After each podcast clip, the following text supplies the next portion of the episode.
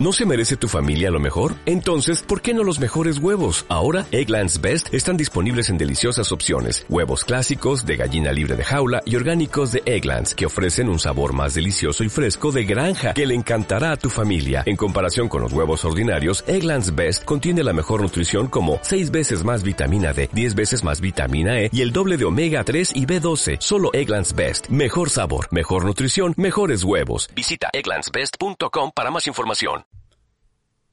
Analizando el GP de Gran Bretaña. Bienvenidos a FastLab.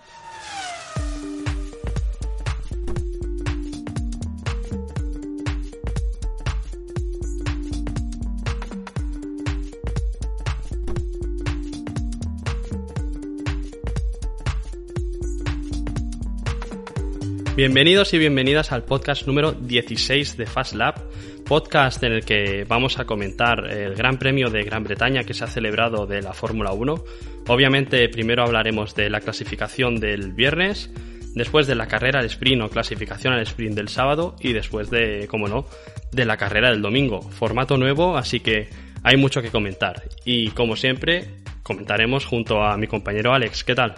Muy buenas a todos. Pues sí, el nuevo formato hace que tengamos que, currar más, pero se agradece muchísimo comentar este, este nuevo formato porque es que ha sido novedoso, ha sido, diría yo, que bien recibido. Y la verdad es que tenemos muchísimas cosas que comentar porque es que ha sido un fin de semana que ha dado para muchísimo. Sí, nos da miedo que sea un podcast de una hora y cuarto, esperemos que no. Pero bueno, antes de pasar con, con el análisis y, de comentar todo lo que ha pasado, os recordamos que podéis seguirnos en Twitter, en Instagram, Podcast FastLab. Eh, estamos empezando a subir algo de contenido, así que agradeceríamos el, apoyo.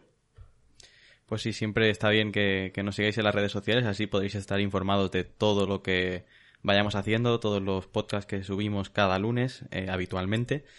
Y además ahora que estamos empezando a darle más, más caña al tema de las redes sociales, pues se agradece una visita y un, y un buen follow. Pues sí, pasamos ya rápidamente, esperamos, con, con la quali del viernes. Eh, solo hubo una sesión de libres antes de, de la quali, así que, que vamos con ello. Eh, en Q1 se quedaron último Mazepin, Schumacher, Latifi, Raikkonen y Sunoda en decimosexto lugar. ¿Algo que comentar? Bueno, básicamente de esta Q1 me lo esperaba más o menos así. Pues su noda últimamente, bueno, no, está, fallón, está al nivel de Gasly. Pero antes que antes de comentar todo por sesiones, yo diría la clasificación entera y luego ya pasamos a, lo destacado porque como tampoco es, tan importante esta clasificación. Vamos con Q2. Pues mira, en Q2 cayeron Lance Stroll, Giovinazzi, Ocon, Gasly y Alonso. Y en Q3 cayeron, bueno, cayeron, acabaron la última sesión de clasificación. Vettel, Sainz, Russell, Ricciardo, Norris, Pérez, Leclerc, Bottas, Verstappen y Hamilton. Sí, eh, empezamos por Russell, si quieres, porque para mí es la sorpresa otra vez. Ya se metió en Q3 en el Gran Premio de Austria y, lo ha vuelto a conseguir. O sea, este chaval encima en el Gran Premio de casa eh, sí que es una clasificación que realmente no tiene tanto peso como, la normal, pero es que se ha metido delante, bueno, ha quedado delante de un Ferrari del de, Carlos Sainz.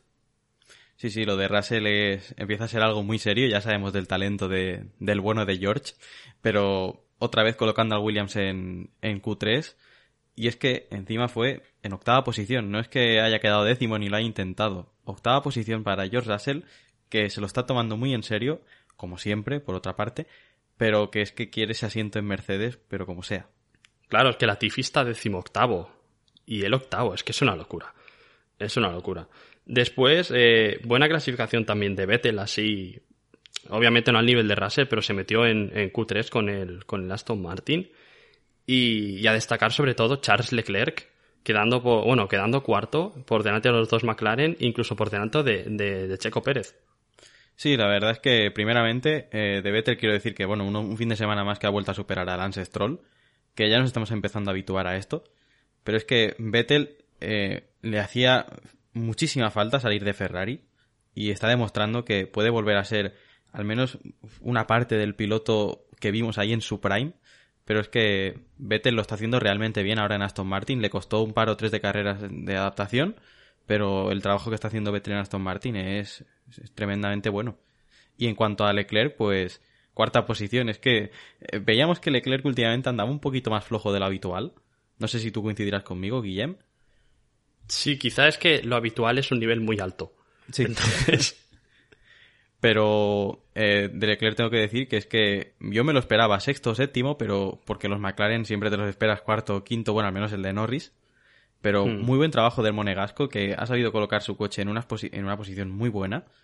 Y es que eso le vino perfecto para mostrar un gran, un gran ritmo después en la clasificación al sprint y luego en la carrera, que todos sabemos lo que pasó. Sí, sin duda esta cuarta posición le, facilitó muchísimo luego el, el fin de semana. O sea que empezó bien y veremos luego que acabó también bien. Y bueno, no sé si pudo ser mejor, quizás sí, pero, pero poco más se le podía pedir.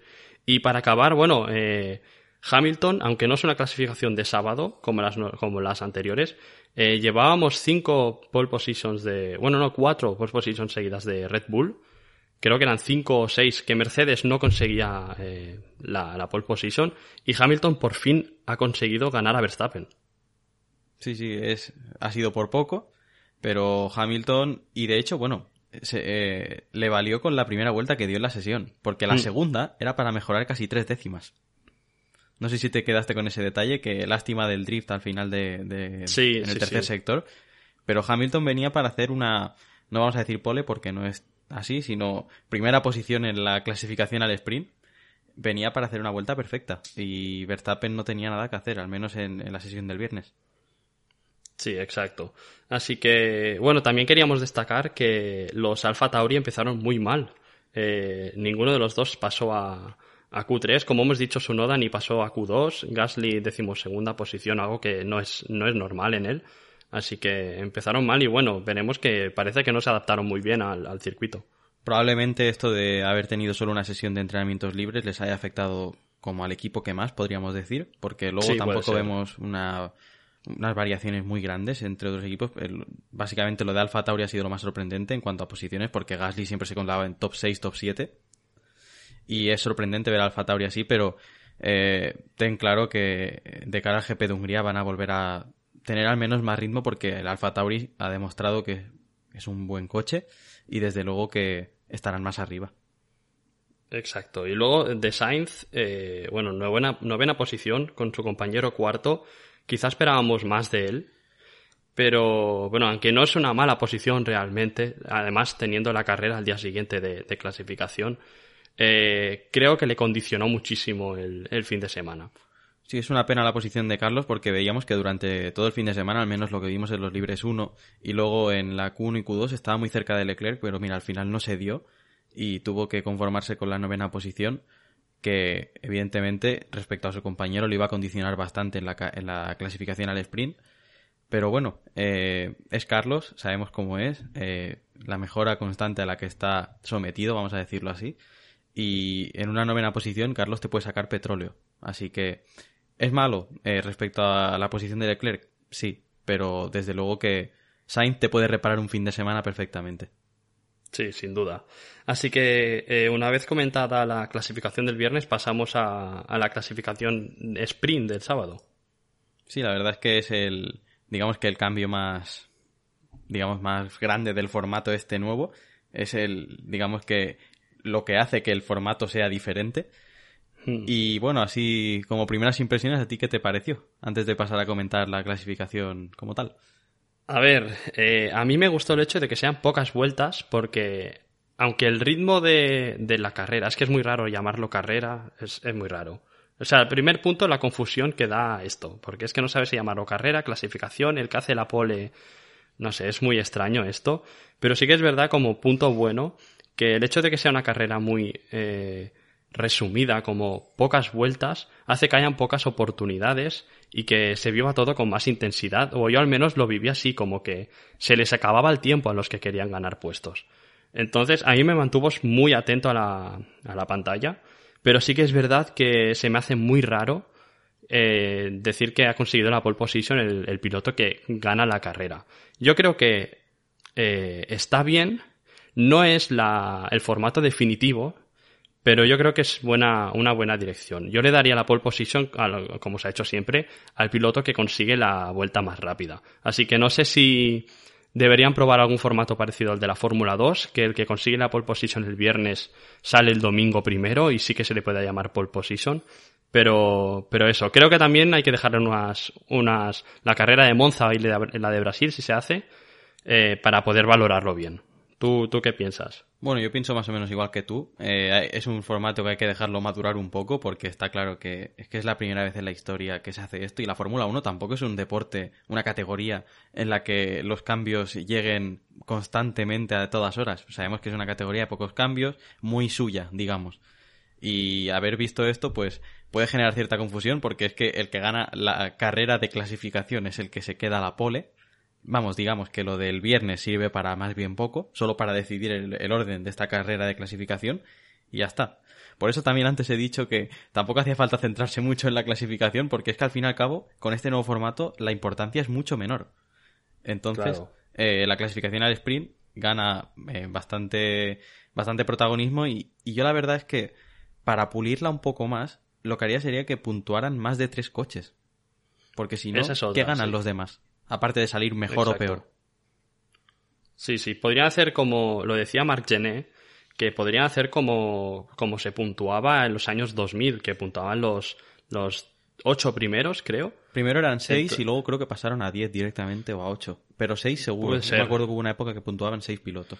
Exacto. Yo tal y como está ahora mismo el Mundial pondría que puntuaran ocho, porque si pones seis seguramente puntuarían Mercedes, Red Bull y luego entre Ferrari y, y McLaren se repartirían algo pero ni Alpine, ni Aston Martin, ni Alfa Tauri tendrían muchas posibilidades, así que lo único que haría sería como distanciar más a los grupos de delante de, los de atrás. Pero como tú dices, eh, no, es un no es un mal formato, pero le falta quizá eso, detalles o cambiar ciertos conceptos. Sí, porque a ver, eso hay que tenerlo claro y yo le digo a todos los oyentes que es que seguro que están de acuerdo conmigo, que es que esas 17 vueltas estuvimos todos enganchados a la pantalla viendo a ver qué iba a pasar, porque es que, ya sabemos, a, todos nos gusta lo nuevo, lo novedoso. Pero es que, como hay tan pocas vueltas, es como que estás ahí enganchadísimo y, es como que tienes ese hype que, que cuesta abandonar, digamos. ¿Piensas igual?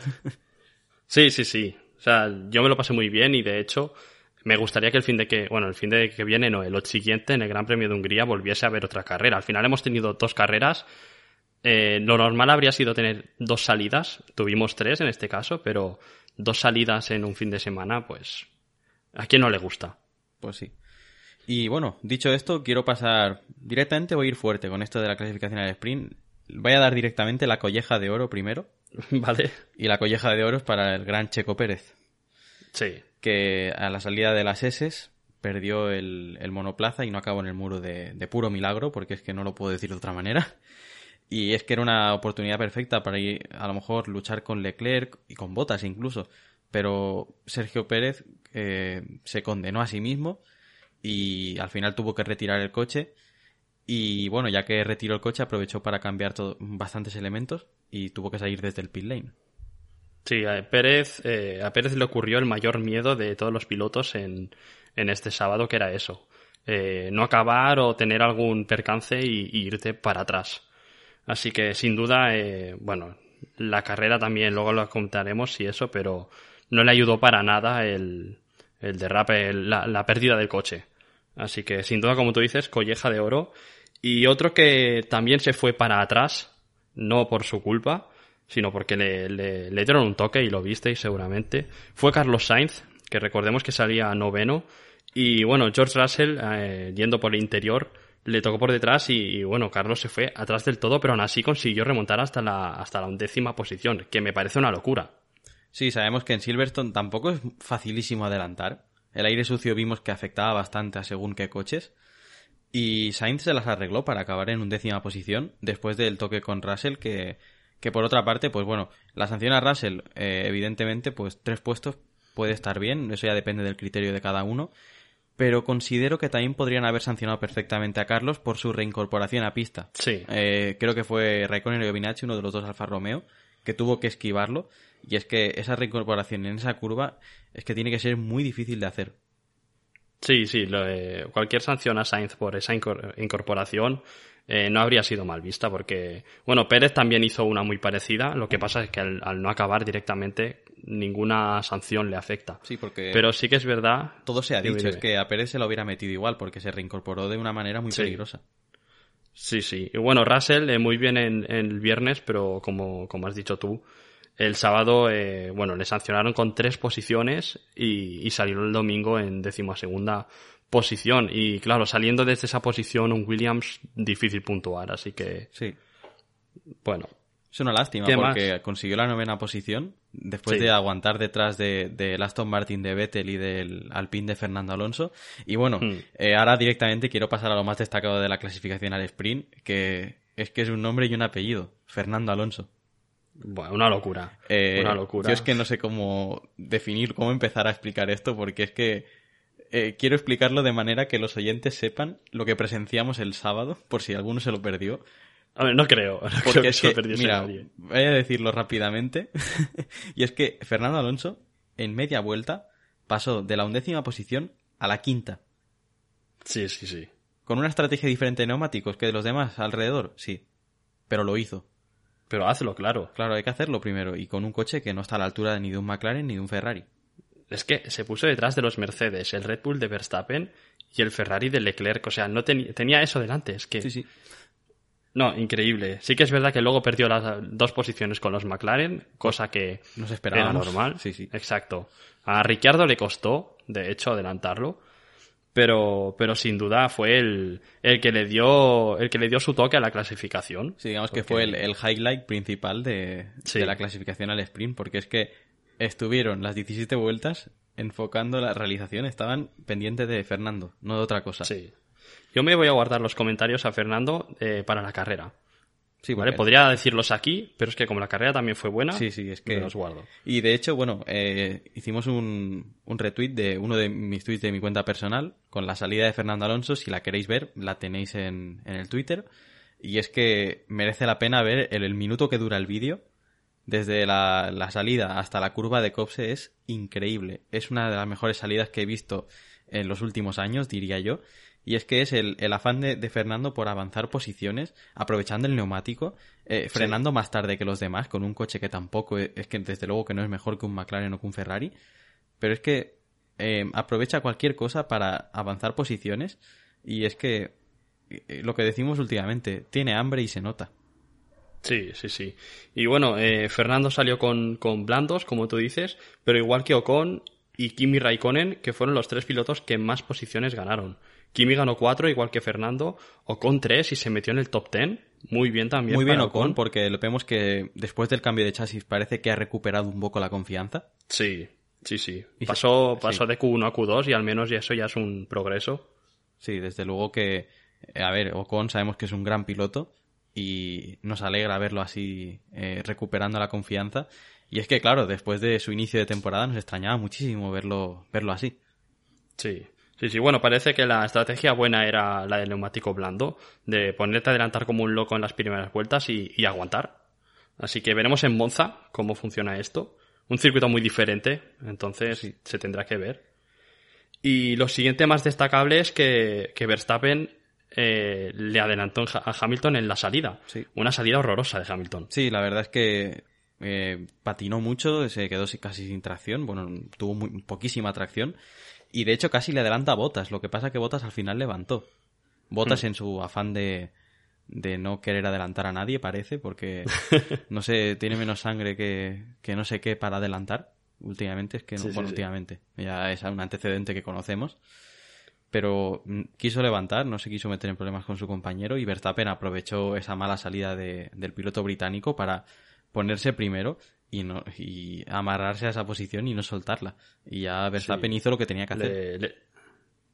Le, sentó con el culo a Hamilton porque encima eh, al acabar la carrera, la, clasificación al sprint, eh, visteis que, que, bueno, que se montaron los tres del podio, por decirlo así, en un camión eh, patrocinado por criptomonedas y, claro, Hamilton tuvo que dar una vuelta entera al circuito delante de sus fans, con Verstappen ganador de esta carrera al sprint.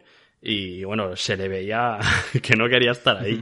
Pero aún así, eh, es un grave error la salida de Hamilton porque en una de las salidas con menos metros hasta la primera curva, Verstappen entró en la primera curva por delante ya. Sí. Así que muy mala salida y, bueno, obviamente le dolió muchísimo. Sí, en referencia a la lucha esta de Verstappen-Hamilton, eh, quiero hablar de una curva que es la curva de Copse y vimos que el primer asalto salió bien.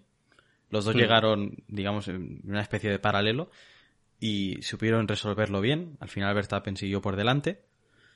Y bueno, eh, en esta clasificación al sprint también vimos un paralelo de Alonso, que pudo pasar a un creo. McLaren por fuera y lo hizo bien. Mm. Pero lo peor estaba por venir. En la carrera principal Sí, sí. del domingo, que ahora lo pasaremos a comentar, pero que es que es una curva en la que, si algunos estáis informados, sabéis que es una curva que se alcanza a 290, 295 kilómetros por hora. Y es una curva de las más rápidas del campeonato y que desde luego no permite error y no permite confianzas con otro piloto en paralelo. Así que Sí. dará mucho de sí todo lo que pasó en la carrera, pero vaya que estamos aquí para comentarlo y ya veréis nuestro punto de vista. Sí, sí. De hecho, eh, ¿tienes algo más que comentar de la clasificación? No, de la clasificación al sprint no tengo nada más que decir. Pues vamos a ello. Vamos a, lo de Verstappen y Hamilton. Eh, decimos el orden en el que quedaron y, si quieres lo comentamos lo primero porque yo creo que fue lo más espectacular de la carrera. Pues eh, tenemos como eh, pilotos que no acabaron la carrera a Max Verstappen y a Sebastian Vettel. Eh, llegamos hasta, hasta el primero y comentamos eso, ¿vale? Fuera de los puntos tenemos a Schumacher, Mazepin, Sergio Pérez, Kimi Raikkonen, Latifi, Giovinazzi, Russell y Gasly en decimoprimera posición. Y ya en los puntos tenemos a Sunoda décimo, Ocon, Stroll, Alonso, Sainz, Ricciardo, Norris y en el podio Bottas, Leclerc y Hamilton. Eh, rienda suelta, te dejo, Alex. Pues ya desde la salida vimos como Hamilton y Verstappen iban eh, a por todas, bueno, como viene siendo habitual entre estos dos grandes pilotos, y vimos que Hamilton pudo ponerse por delante en, en un momento, pero bueno, Verstappen al final recuperó la posición pisando un poco de tierra incluso, y bueno, llegaron a la recta de primera zona de DRS eh, muy emparejados y es que, eh, confírmamelo tú Guillem, eh, no cabía ni un pelo entre la rueda de, Hamilton y la rueda de Verstappen porque se estaban apretando para llegar, bueno, es que llegaron juntísimos a las curvas, eh, bueno, las enlazadas antes de, de la recta, antes de Cops. Sí, sí, sí. Es como que los dos querían ganar su espacio, como que Hamilton quería arrinconar a Verstappen hacia el interior, Verstappen al contrario, hacia el exterior para ganar eh, mejor paso por curva. Y, y como tú dices, ni, ni un pelo cabía. Eh, a mí me dio la sensación de que encajonaron ruedas, como que Verstappen puso la rueda delantera entre las dos ruedas laterales de Hamilton. Así que es que iban muy picados. Es que eh, no, no se dejan nada de espacio. Bueno, sabemos cómo es Verstappen, pero Hamilton tampoco va a dejar, no va a dar su brazo a torcer porque es que se están jugando muchísimo. Es la, la dinastía de Mercedes que puede caer, como ya sabéis.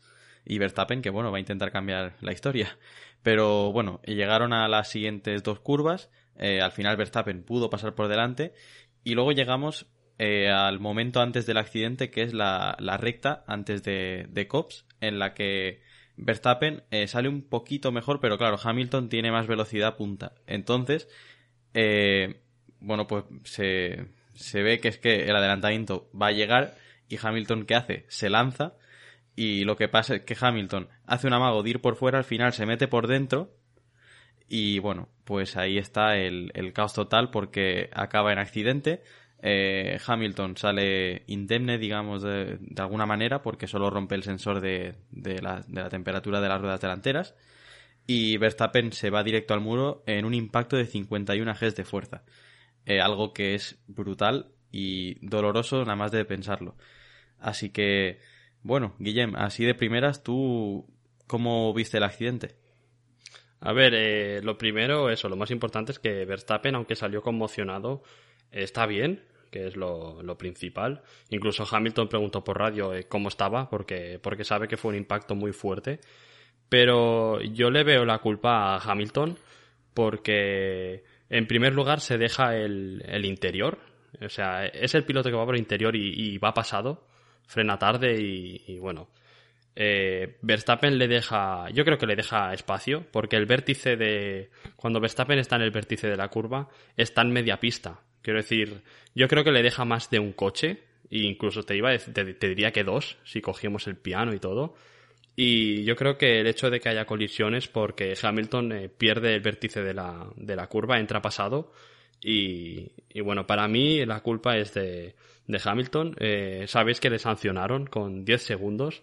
Y, y bueno, yo creo que era la sanción mínima, 10 segundos. Si le hubieran sancionado con un drive-thru o algo más, tampoco me habría parecido mal porque, porque es eso, veo que Verstappen le dejó el hueco y, pagó todas las consecuencias. También tengo que decir que al principio, bueno, eh, muchos tuvimos la impresión de que era un 50-50 en cuanto a la culpa de cada uno, porque es que se vio, bueno, pues el, pique a muerte entre dos pilotos que se están jugando mucho, pero después sí que vimos, eh, cada vez más personas se están dando cuenta de eso, de que Hamilton entra pasado en la frenada que tampoco hay que frenar mucho en esa curva, que como sabéis es de las más rápidas del Mundial de Fórmula 1. Pero Hamilton entra un poco pasado y no da espacio a Max, que hace una trazada, digamos, un poco más habitual respecto a la de Hamilton. Y Verstappen encima, bueno, no afloja. Entonces, eso acaba mal porque es que es de primero de Fórmula 1. Eh, una curva rápida en paralelo puede acabar mal perfectamente. Es que eh, lo sabemos de, de muchos accidentes que hemos visto eh, anteriormente y este no iba a ser menos. Y por lo tanto la culpa es de Hamilton porque además, eh, si medimos por consecuencias, acaba con la carrera de, de, Max Verstappen. Pero no os penséis que es una culpa de 100-0, es una culpa ahí del 100% de Lewis Hamilton. Yo lo pondría en un 60-40 a lo mejor para ser justo totalmente. Porque, claro, Verstappen sabemos que no afloja, pero claro, Luis se va largo y claramente pues perjudica la carrera de su rival. Sí, yo creo que Verstappen le deja le deja el hueco confiando en que en que no se va a pasar, de que Hamilton también le va le va a respetar eh, su hueco, pero es eso, eh, iban encendidos desde bueno media vuelta encendidos y y al final yo creo que Hamilton se lo toma como un todo o nada, de que en ese momento, si, si no adelanta en, en ese momento, quizá no, no acaba ganando la carrera. Y, bueno, un, un error, sin duda, de Hamilton. Que luego el error lo arregló con el resto de su carrera, porque es brillante. Eh, Eso hay que decirlo. Todo, si se dice lo malo, se dice también lo bueno. Eh, aquí, antes de, seguir avanzando, quiero decir que no estamos en contra de ningún piloto como Hamilton o de Verstappen. Eh, intentamos decir siempre las cosas tal y como son. Y si la culpa del accidente la tuvo más Luis Hamilton que más Verstappen, se dice y a nosotros no nos tiembla el pulso de, de buscar culpables porque las imágenes lo dejan, eh, yo diría que, voy a decir más o menos claro por si alguno a lo mejor aún no, lo ve tan claro, pero nosotros vemos que el accidente es de Lewis Hamilton y, lo dice alguien que, es más de Lewis Hamilton que de Verstappen, pero eh, la actividad periodística no va de gustos, sino de, hechos y de, y de traer estos hechos a la gente. Así que eh, este, este como nosotros hemos explicado el accidente y creo que, que es la mejor forma. Sí, sí. Yo, a mí me gusta mucho Hamilton y, sin duda lo veo culpable. Así que totalmente objetivos. Y bueno, como tú decías, eh, la carrera después de Hamilton fue una, una pasada. Eh, me gustaría definirla como luces y sombras, pero al revés. Primero sombras por el accidente, pero luego todo luces porque el segundo stint con el neumático duro fue una pasada, recuperando un segundo por vuelta a Leclerc y, bueno, adelantándolo a falta de dos vueltas del final de la carrera. Sí, es que eh, lo de Hamilton se, se recompuso después de, esa sanción de 10 segundos, que por lo... Bueno, tengo que decir también que yo me esperaba una sanción un poco más fuerte. Hmm. Porque han habido antecedentes en la que por menos hemos tenido más. Por ejemplo, si no me equivoco, a Vettel en Azerbaiyán 2017 por el ese choque que hizo con Hamilton que fue un poco de meme. Sí, eh, le cayó un stop and go de, de 10 segundos o de 5. Eso es peor. Y entonces, pues me esperaba algo así, pero bueno, 10 segundos ya es una sanción que, que no está mal, vamos a decirlo así. Pero me esperaba un poquito más de mano dura porque al fin y al cabo eh, acabas de dejar fuera a tu máximo rival, sin querer, evidentemente, pero lo acabas de dejar fuera y con un impacto de 51 Gs. Eh, si eso es solo 10 segundos, a lo mejor hay que replantearse ciertas cosas. Sí, yo creo que utilizaron el mismo el mismo criterio que en Austria, quizá, eh, en cuanto a Norris y a Pérez, que, bueno, el, piloto de dentro ahoga al piloto de fuera y, al final fueron 10 segundos también para, para ambos. Sí que es verdad que, como tú dices, las consecuencias han sido muy, diferentes porque en el caso de Austria eh, ni Checo Pérez ni, ni Norris acabaron abandonando. Pero, pero igualmente eh, yo creo que han seguido este criterio en cuanto a la acción y no a las consecuencias. Pero bueno, como tú dices, si hubiera sido sanciones más, más fuertes, eh, tampoco, no, bueno, eh, lo habríamos entendido y yo creo que, incluso el propio Hamilton no, no se habría quejado. Claro, puede sonar contradictorio porque en la misma frase he dicho que a lo mejor 10 segundos estaba bien, pero que a lo mejor había que cambiar el criterio porque podrían haberle caído más. Pero claro, yo lo que quiero decir es que eh, es un accidente difícil de interpretar al principio. Mm. Entonces, la FIA no son robots que lo hacen todo perfecto, son humanos como nosotros. Y evidentemente, eh, eh, juzgar un accidente entre el líder y el actual campeón es difícil. vale que sí, son 20 pilotos en Fórmula 1, pero estos estamos hablando de los dos pilotos que que actualmente mueven más a las masas, junto a otros pilotos que son casos especiales como Vettel o Fernando Alonso, pero eh, es muy difícil jugar, jugar un accidente con este tipo de pilotos porque es que te juegas mucho, es, como la imagen, eh, según la decisión que tomes, va por un lado o por otro. No sé si estás de acuerdo conmigo. Sí, pero claro, la FIA al final se tiene que guiar por criterios deportivos. Entonces, al final, es muy complicado.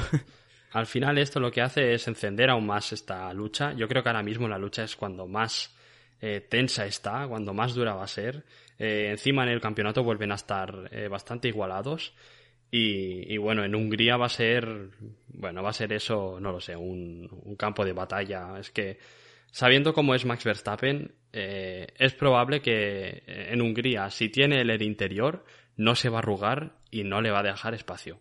Así que eh, esto no ha hecho nada más que empezar. Yo desde aquí hago un llamamiento a la Fórmula 1, a Liberty Media y a quien sea, de que no haya parón de verano, porque esto no nos, no podéis dejar así, por favor. porque es que Es, es una lucha que, que se agradece de ver, porque es que yo, es que ni las de Vettel las veía así con Hamilton. Veo mucha más tensión ahora. Eh, veo una posibilidad real de que Hamilton pierda el mundial. y es como de, desde 2016 que no veíamos una cosa así. Así que la Fórmula 1 tiene que explotar esto, pero evidentemente no van a dejar de hacer el parón de verano, pero, pero que en la segunda mitad de temporada puede ser apasionante. Sí, sin duda. Y bueno, vamos a hablar de los otros pilotos porque también corrieron, obviamente. Sí, hay, hay mucha tela, mucho que analizar. y bueno, empezando por Charles Leclerc, el piloto de Ferrari Que, que se hizo un auténtico carrerón ya se le veía ritmo en, la carrera al sprint, en la, carrera de clasificación. Y lo que vimos en la carrera, sobre todo en el primer stint, fue absolutamente espectacular. Sí, lideró toda la carrera menos las últimas dos vueltas. O sea, Charles Leclerc realmente, obviamente, estaba contento, una segunda posición, un podio para Ferrari, pero, pero es que lideró, eh, ¿cuántas vueltas eran en el Gran Premio? ¿54 o algo así? Sí, eh, bueno, son 52 vueltas, lideró 50. 52. Pues lideró 50 y justo las dos que no lidera son las últimas. Quiero decir, estuvo muy cerca de, ganarlo. Y, encima es que ni Botas se pudo acercar a Charles. Quiero decir, Leclerc tenía más ritmo que, que Botas. Lo de Leclerc este fin de semana ha sido un espectáculo. Sí, sí, es que de primeras tener más ritmo que un Mercedes, sí, es el de Botas, pero bueno, eh, hay que estar ahí y, Botas, pues sabemos que este año no, está siendo el mejor ni por asomo. Y Leclerc aprovechó la debilidad de su rival para marcar un buen ritmo, mantener a raya Hamilton pese a los cortes de motor que, hmm. sufrió, porque es que justamente, oye, he visionado un vídeo y es que me he quedado un poco un poco frío diciendo, joder, eh, no puede ser que se, te, que se te pare el motor así de repente en medio de la curva y tengas que seguir aguantando a un titán como Hamilton. Es, muy difícil. Era un poco recuerdos de Vietnam en Bahrein. El, año pasado, sí, el año pasado creo que fue, o el anterior, el primer año de Ferrari con, de Leclerc con Ferrari, en el que iba a ganar su primera carrera con Ferrari, bueno, con Ferrari y, en la Fórmula 1. Y recordamos que el motor le dijo basta y perdió la oportunidad. Así que eh, Charles lo, lo pensó en la carrera, de que, de que era una situación bastante parecida y al final, por suerte, le aguantó el coche. Pero bueno, recuerdos de Vietnam para, para el pobre de Charles. Hubiera sido catastrófico no acabar al menos en el podio o en esa segunda posición. Ya acabar por debajo de esa segunda posición hubiera sido algo lamentable por parte de Ferrari, aunque tampoco tienen la culpa los pobres, porque eso nunca se sabe. Hmm. Pero hubiera sido sin duda algo triste. Y bueno, y, su compañero también, carrerón de los dos de Ferrari, Leclerc en el podio y Carlos saliendo eh, un décimo, se, se, fue hasta la sexta plaza y por y, bueno, no pudo ser una quinta posición debido a una mala parada de, de Ferrari, pero, pero bueno, eh, detrás de los dos McLaren, eh, más no se le podía pedir. Carlos, carrera perfecta, saliendo en una posición que no le beneficiaba en absoluto, pero es que supo avanzar poco a poco, sin hacer mucho ruido, y lástima que al final no se quitó a Ricciardo de encima, pero según ha dicho él en unas declaraciones, el McLaren es el coche más difícil de seguir. Hmm. Será por las turbulencias que genera. Pero muy buena carrera de Carlos Sainz, que es que es el piloto que mejor se ha adaptado a su nuevo equipo. Bueno, ahora con paréntesis de Fernando Alonso últimamente. Sí. Pero sin duda es que desde la primera carrera Carlos Sainz ha estado dando guerra y es un piloto que es que está enchufadísimo en todo lo que hace. Y se agradece que esté en, Ferrari con Leclerc porque es que es una de las mejores duplas sin duda y no, yo no me cansaré de repetirlo. Sí, pueden estar contentos en Ferrari, les recortan cuatro puntos a, a McLaren, que, bueno, eh, McLaren ha salvado el golpe, podríamos decir, porque Ferrari este Gran Premio iba con un ritmo increíble. Eh, recordemos, bueno, primero que Leclerc casi gana la carrera, obviamente, y que, y que Carlos Sainz en la carrera de sprint, en la clasificación al sprint, eh, se fue atrás del todo y consiguió remontar hasta la decimoprimera. Quiero decir, es un ritmo del Ferrari muy bueno. El coche era muy bueno este fin de semana. Así que McLaren ha podido salvar el golpe, pierde solo cuatro puntos. Y, bueno, eh, hay que tener cuidado porque Ferrari, igual que hablamos de, de que en, Francia no estuvieron bien, eh, han vuelto muy fuertes. Sí, sí, es que sin duda eh, esta batalla McLaren-Ferrari es, es que son batallas que hacen falta a la Fórmula 1. Vale, sí, no están luchando por el Mundial, pero le añaden un picante a las carreras y al campeonato, que es que se agradece muchísimo. El año pasado ya lo vimos con la lucha a tres entre McLaren Racing Point y Renault. Pero es que esta lucha, la de McLaren y Ferrari, está muy bien, porque es que el paso adelante de Ferrari sabemos que ha sido muy grande respecto al año pasado, porque el año pasado todos sabemos cómo era el Ferrari. Y tener a Sainz, Leclerc, Norris y Ricciardo luchando por un objetivo común, que es esa tercera posición en constructores, es, digno de ver. Y es, uno es una de las mejores cosas que tenemos esta temporada, sin duda. Sí, sí, sí. Y bueno, pasemos al siguiente piloto que hizo un carrerón, también español, y Fernando Alonso.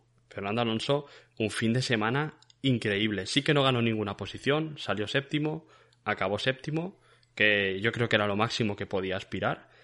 Pero, pero bueno, un carrerón aguantando por detrás a, quien, a quien le intentase adelantar. Y sobre todo el, momento estrella, eh, mala parada en boxes, pierde la posición con Stroll y con neumáticos fríos se la devuelve. Eh, bueno, eh, yo quería aprovechar para, para decir algunas cosas de, de Fernando antes de que opines, Alex. Pero como bien sabéis, Alex era más optimista que yo con Fernando a principio de temporada. A mí me daba dudas, pero ahora es el Fernando que me da muchísima confianza en que si tiene que hacer algo lo va a hacer bien. Recordemos que cumple 40 años en 12, en 10 días ahora. Y es que es algo que es que eh, a pocos pilotos se les ha visto en la historia unos registros digamos así, un, ritmo, un nivel, el sentirse joven tanto como Fernando. Y es que es Fernando Alonso, no, no tratéis de entenderlo porque al menos los que sean extranjeros no lo van a entender. Hay que ser español para entenderlo.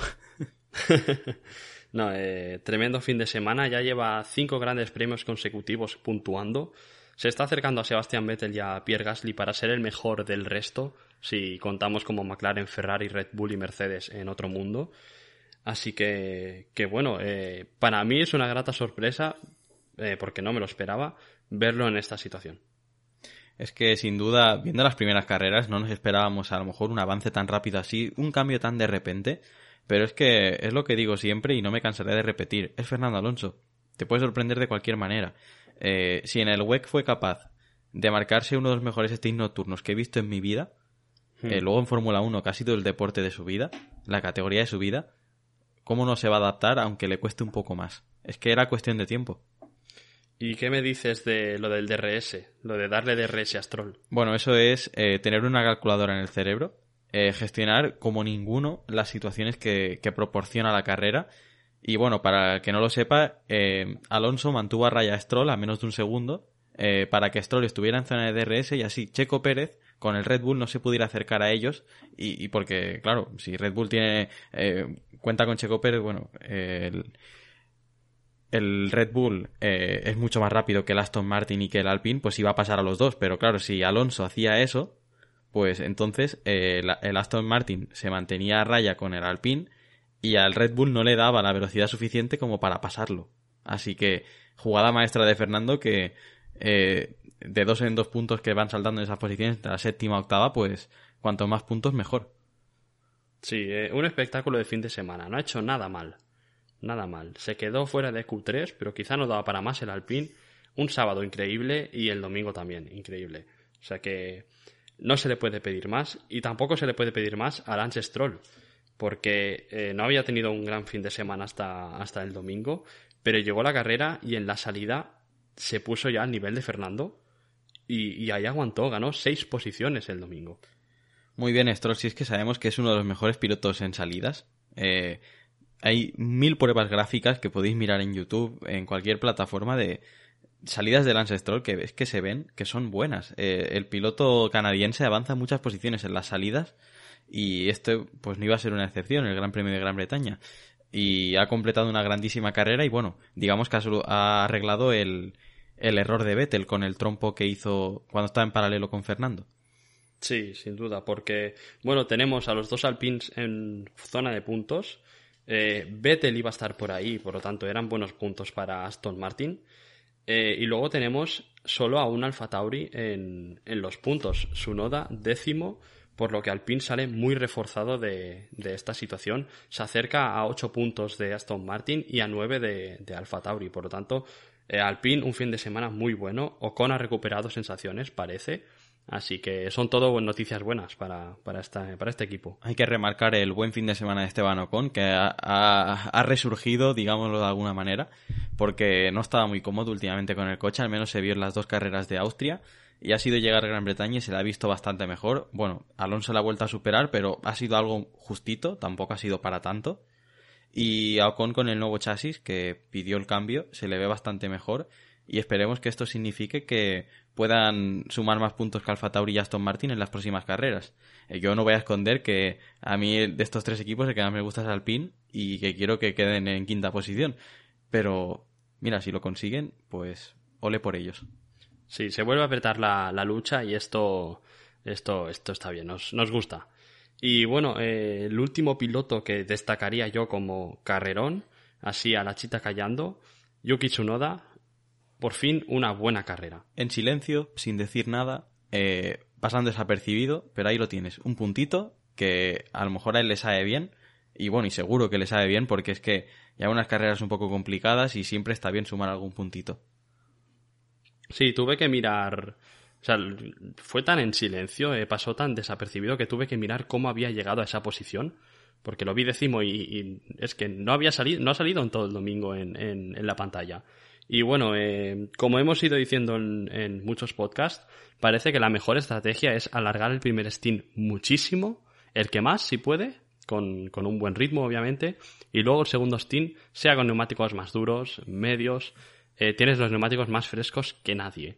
Y bueno, su noda hizo eso a la perfección, eh, alargó el primer stint todo lo que pudo y, bueno, seis puestos igual que Stroll, eh, seis puestos ganó y, bueno, un puntito que como tú has dicho seguro que le sabe, le sabe a gloria.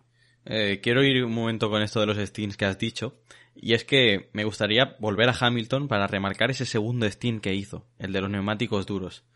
uno de los mejores stints de la temporada tal vez y aun teniendo la sanción de 10 segundos, se las arregló para acabar pasando a Leclerc. Y es que Hamilton cuando se pone, vamos a quitar las sombras que hemos dicho antes del principio, cuando se pone hay puras luces. Y es que se vio perfectamente que eh, hizo un Steam perfecto, es que no se le puede decir nada. Sí, sí, Hammer Time sin duda, es Steam. Luego, eh, bueno, ¿quieres comentar alguna buena carrera, algún piloto más? No, yo de momento, bueno, quería decir que Kimi Raikkonen venía haciendo una buena carrera hasta que se tocó con Pérez y al final le, perjudicó un poco. Pero me gustaría pasar directamente a las collejas de oro. Vale. Porque la primera es para Checo Pérez, que ya se la llevó en la, cla- en la Otra, carrera sprint. Y es que ahora se lleva otra. Sí, Lo sí, único sí. que te puedo decir es que eh, le quitaron el puntito a Hamilton de la vuelta rápida. Y mira, eso, pura picardía de Red Bull. Pero vaya, la carrera de Checo Pérez es mala. eh, hay que decirlo. Eh, no todo iba a ser bueno en esta vida. Y eh, paró como el que más. eh, saliendo con una estrategia un poco rara. Lo pararon muy pronto. Luego volvió a parar. eh, acabó poniendo un neumático blando. Bueno, fue un despropósito de carrera de Checo Pérez y de Red Bull. Que, que bueno, que esto pues les perjudica de cara al Mundial de Constructores.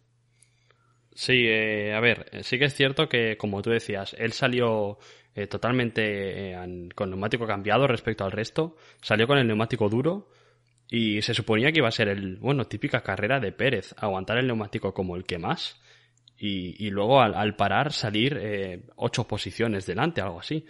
Pero Red Bull le paró el primero de todos, llevando el neumático más duro. Y bueno, aunque la estrategia no parece que no fue la indicada, sí que es verdad que Pérez no tuvo el ritmo en, en ningún momento. Así que un fin de semana para olvidar de Checo que nos estaba acostumbrando a buenos fines de semana y se le ha atravesado a partir de, de la clasificación al sprint. Pero bueno, eh, yo creo que es simplemente un gran premio. En Hungría estoy seguro de que volverá más fuerte. Así que bueno, igualmente no la colleja de ahora se, se la lleva igualmente. También una mini colleja se la daría a Vettel por ese trompo que no nos esperábamos, por otra parte, porque el Aston Martin no es el Ferrari. Y que Vettel estaba mostrando un nivel bastante alto en las últimas carreras y clasificaciones. Sí, Pero sí. bueno, eh, se fue muy optimista con el gas, con Fernando Alonso en paralelo.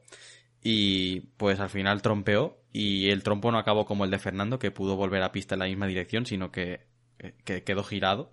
Y al final, pues la carrera eh, no fue nada buena para Vettel, que tuvo que retirarse en la vuelta 40. Eh, Vettel volverá mejor, está claro, pero es un pequeño paso atrás respecto a lo visto últimamente. Sí, a ver, hasta el día de la carrera era un fin de semana bueno para Sebastián. En la salida del domingo adelantó a Fernando y es por eso que estaba pues Fernando intentando recuperar, pero bueno, que obviamente ha sido un error y no creo que tenga que, que ofuscar todo el fin de semana de él. Y me gustaría destacar que, así como anécdota, porque creo que va a ser una anécdota, que Mazepin ha acabado por delante de Mick Schumacher. No, no sé, no sé cómo lo ves, Alex. Desde Fast Lap aplaudimos este acontecimiento porque no nos lo esperábamos y ahí lo tienes, al bueno de Nikita. Y es sorprendente, porque siempre era una diferencia de 45-50 segundos a favor de Mick Schumacher. Sí, sí, sí. Pero bueno, está Nikita Mazepin por delante y veremos a ver en Hungría. Eh, yo creo que las cosas volverán a la normalidad, pero bueno, quién sabe, a lo mejor eh, el hombre se está empezando a adaptar al coche.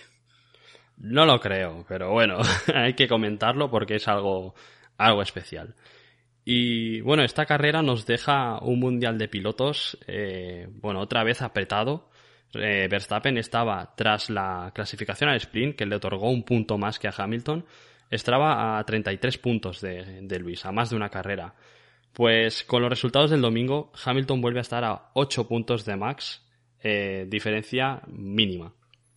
Diferencia mínima de las que nos costaba mucho ver en los últimos años, pero es que es que 8 puntos es que no, no es nada. Y vienes a Hungría que es que has llegado a la, a la mitad del mundial prácticamente, te queda el parón de verano y es que va a estar todo caliente, caliente, porque es, es algo que, como he dicho, no hace muchos años que no veíamos tan igualado.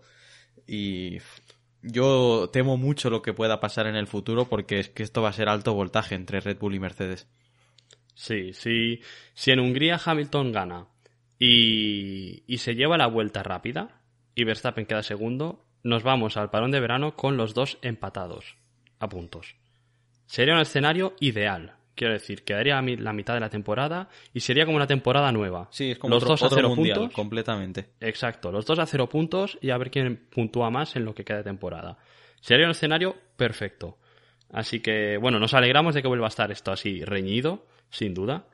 Y bueno, más cambios, bueno, más cambios. Eh, no ha habido cambio de posición, obviamente, pero Pérez con esta, con este DNF de este domingo ha bajado de la tercera posición a la quinta. Tanto Norris como Bottas le han superado y Norris tercero en el Mundial de Pilotos.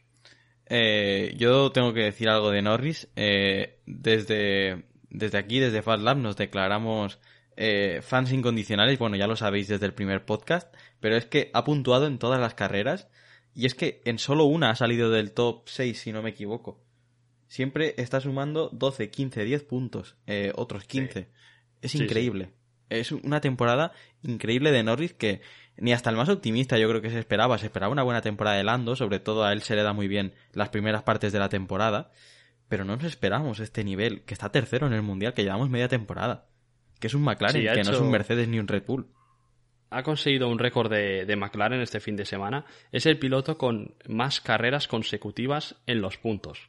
Y esto seguramente va a continuar eh, lleva 15, es, bueno, como he dicho, es el récord de, un piloto de McLaren. Y recordemos que por McLaren ha pasado pilotazos, Fernando, Hamilton, Ayrton Senna, quiero decir, es un récord que no hay que menospreciar.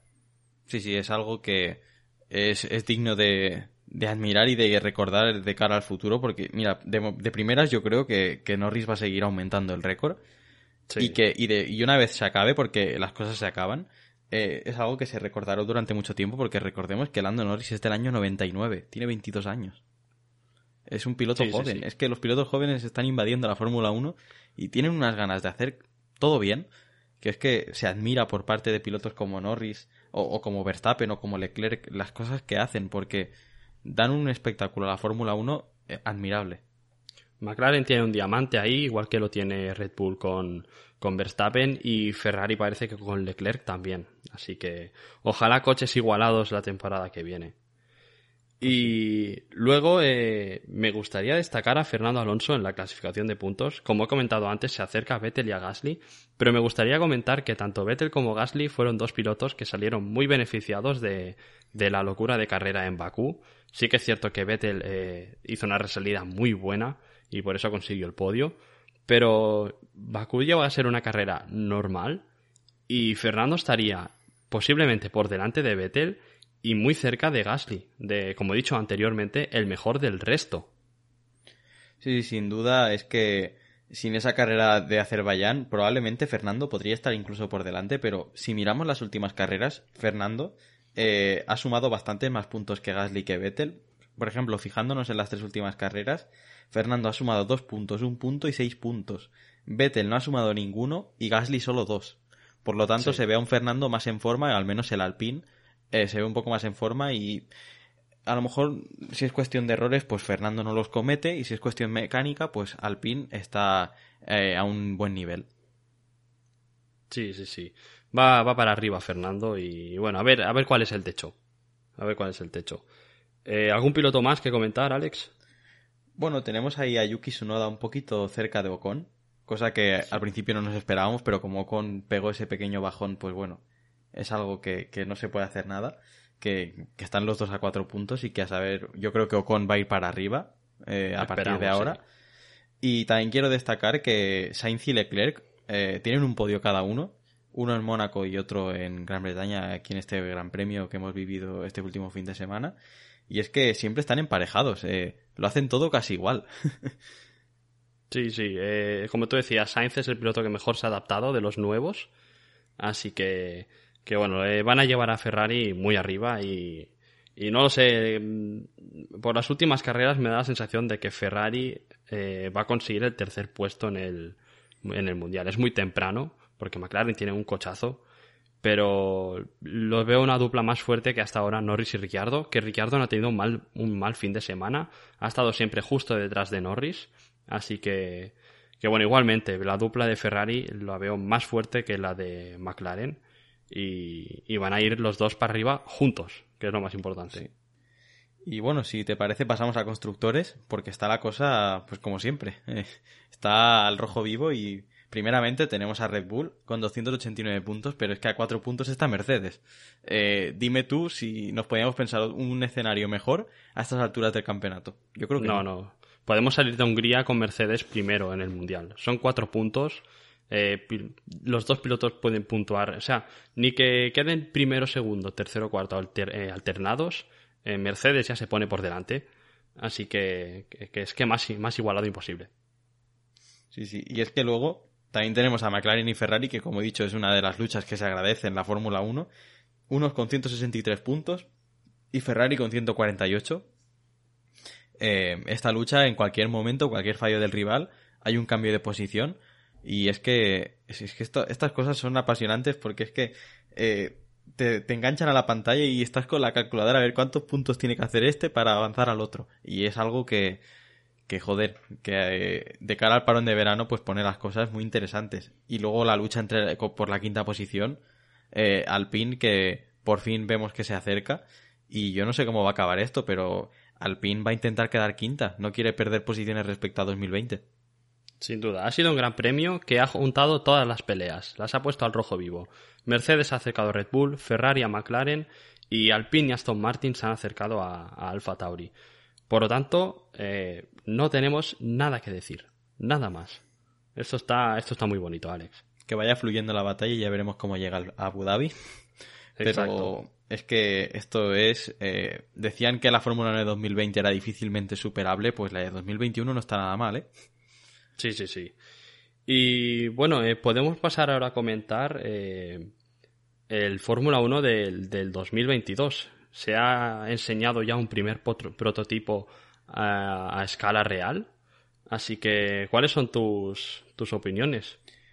Bueno, primeramente es el prototipo diseñado a partir de la base del reglamento, luego los equipos harán sus innovaciones como, como viene siendo habitual, pero es un Fórmula 1 que es que es muy bonito.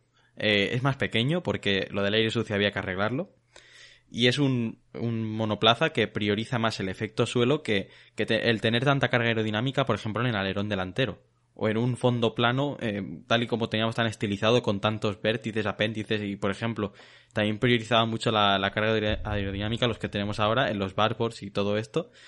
Y ahora, pues con los nuevos Fórmula 1 es como que se simplifica más el concepto aerodinámico. Y es algo que es bienvenido y todos los cambios están bien. Y yo creo que este, la Fórmula 1 lo lleva preparando muchísimos años y yo creo que será un cambio muy bueno. Recordemos que este cambio tenía que llegar el este año, pero bueno, al final con la crisis del coronavirus eh, es para 2022 y yo estoy expectante, la verdad. ¿Y a nivel estético qué te parece? Eh, a mí me parece precioso el, el, nuevo monoplaza. Ya son bonitos los de ahora, pero es que estos de 2022 son muy bonitos. Eh, a lo mejor lo que a la gente más le chirría es el alerón trasero, que es un poco. tiene una forma un poco rara. Es diferente, sí. Es diferente, es algo que nunca habíamos visto de esa manera, pero el, pedazo de difusor que tienen, eh, esa forma tan estilizada, con formas más redondeadas, no sé, a mí es algo que, que me gusta. También me gustan las formas así más puntiagudas como los de ahora, pero es un monoplaza que me invita a pensar que va a haber una igualdad muy buena y muy bonita entre, entre varios equipos, al menos más que este 2021. Sí, a mí estéticamente me gusta bastante porque en algún otro podcast te he comentado que, los coches de la Indy me parecen muy bonitos y, parte de eso lo tiene eh, el alerón delantero, los, los flaps de los laterales que le dan como eh, hace como que el coche vaya de, lo bajo, del alerón delantero al alerón trasero como una forma ascendente, ¿sabes? Y, bueno, el Fórmula 1 del año que viene va a tener esas formas, por lo que a mí me parece muy bonito. Lo que no, lo que no sé muy bien, no tengo muy claro, y me chirría si es así, son las llantas. He visto que son unos tapacubos. Como en 2009. Sí, y claro, después de haber probado las llantas de 18 pulgadas que hemos estado viendo, Claro, sí que van a ser de 18 pulgadas, pero van a ser tapacubos y no sé si... A mí al menos eso por ahora no me gusta. A ver, si los tapacubos los consiguen estilizar de alguna manera, yo tampoco le veo el problema. Esto es puramente aerodinámico. Eh, si pones un tapacubo, te evitas que el aire sucio pase por las. Bueno, eh, genera aire sucio lo que son los, el dibujo de las llantas. Entonces, eh, esto, claro, está pensado. Veremos a ver cómo lo hace la Fórmula 1, pero esto es un primer concepto que hemos visto a escala real y hasta que empiece la temporada, bueno, empiecen los test en febrero, eh, veremos a ver qué pasa, pero de momento pinta muy bien y tengo muchas ganas de verlos en pista. Esperemos que en Montmeló, por favor, Fórmula 1, si no estáis escuchando, eh, Montmeló, que no, tenéis un circuito mejor para los test, hombre, por favor. me pareció, me pareció leer, leer que iban a hacer quizá eh, medios test en Montmeló, medios test en Bahrein o algo así. A mí con que vengan a Montmeló me da igual. Sí. Que haga lo que quieran. Ni que, sean tres días. Suficiente. me da igual, iré los tres días y se acabó. Exacto. Exacto. Pues eh, bueno, como todos, supongo muchísimas ganas de ver, de ver estos coches el año que viene, a ver si son capaces de circular más cerca de, del coche de delante. Yo creo que sí, estoy convencido al de fin que... y al cabo, es un reglamento pensado para eso, para Exacto. que hayan batallas cuerpo a cuerpo y el aire sucio no sea un problema. Así que veremos a ver si el cometido principal se cumple. Exacto. Y bueno, si quieres ya para acabar este denso podcast, porque es que había muchísimo de qué hablar, eh, podemos ah, comentar así por encima la, la Fórmula 2, el Gran Premio. Eh, ¿A quién destacarías, Alex? Primero a Piastri, que se ha llevado una buena ristra de puntos. Tu querido Piastri, sí, sí. Un fin es de que semana increíble. me acuerdo que, que en los primeros podcasts, cuando hicimos la predicción de la Fórmula 2, te dije que el Mundial lo iban a, gan- a ganar Piastri o Zhu, y están primero y segundo. Sí, sí. Lo más destacable es que Piastri está primero en el Mundial. Ha desbancado a Zhu en este, en este fin de semana. Pero es que eh, es normal, porque es que eh, ha puntuado en las tres carreras. eh, ha estado siempre en la zona de arriba de las tres carreras. Y bueno, hizo la pole también.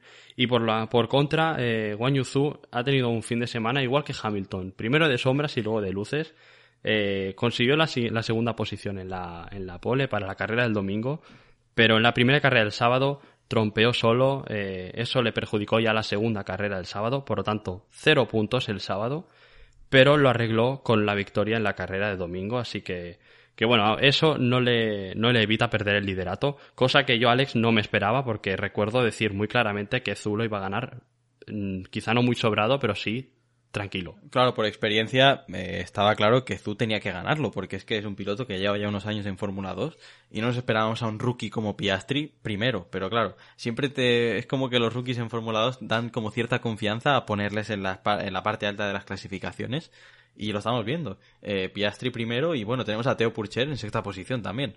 Eh, este, este Mundial de Fórmula 2 no me gusta el formato porque hay muy pocos circuitos, pero bueno, eh, en cuanto a sí, clasificación, es eh, las clasificaciones y todo esto está de locos. Y recomendamos a los oyentes que vean la Fórmula 2 porque es algo que, que engancha y que probablemente eh, en muchas ocasiones es más pa- apasionante que la Fórmula 2. Solo que los pilotos no son pues Fernando Alonso, Sebastián Vettel o Luis Hamilton. Exacto. Sí, pero los cinco primeros clasificados del Mundial están a 23 puntos. 23 puntos no es nada. Están Sí, sí. Piastri, Zhu, Schwarzman también ha tenido un buen fin de semana, ha, ha recuperado sensaciones. Tictum, eh, lo he comentado alguna vez, que comete algunos fallos tontos con consecuencias muy graves, pero es un piloto rapidísimo. Viene sumando, rápido. viene sumando muchos puntos últimamente encima, Sí. así que está en la lucha, pero plenamente. Y sin duda, el que parece que es líder ahora mismo de los de la, la Academia de Jóvenes Pilotos de Red Bull, Yuri Vip también está muy fuerte, muchísimo. Así que se está poniendo la pelea por los puertos de arriba muy interesante. Parece que estos cinco van a ser los que van a luchar por el Mundial por ahora. Pero, pero bueno, estoy mirando los resultados, los puntos, y es que estos cinco pilotos han sido los que más han puntuado este fin de semana. Podemos mencionar también al piloto holandés Richard Bershore, que hizo un fin de semana muy bueno, consiguió su primera victoria en Fórmula 2, pero yo me centraría en los cinco primeros, que están dando muchísimo espectáculo. Sí, y luego como decepción pondría a Lungard, que Sí. está el duodécimo en la tabla, no nos lo esperábamos en absoluto. Y es una pena porque es un piloto que creo que tiene potencial. Pero bueno, eh, ya habrá más oportunidades de hacerlo un poco mejor.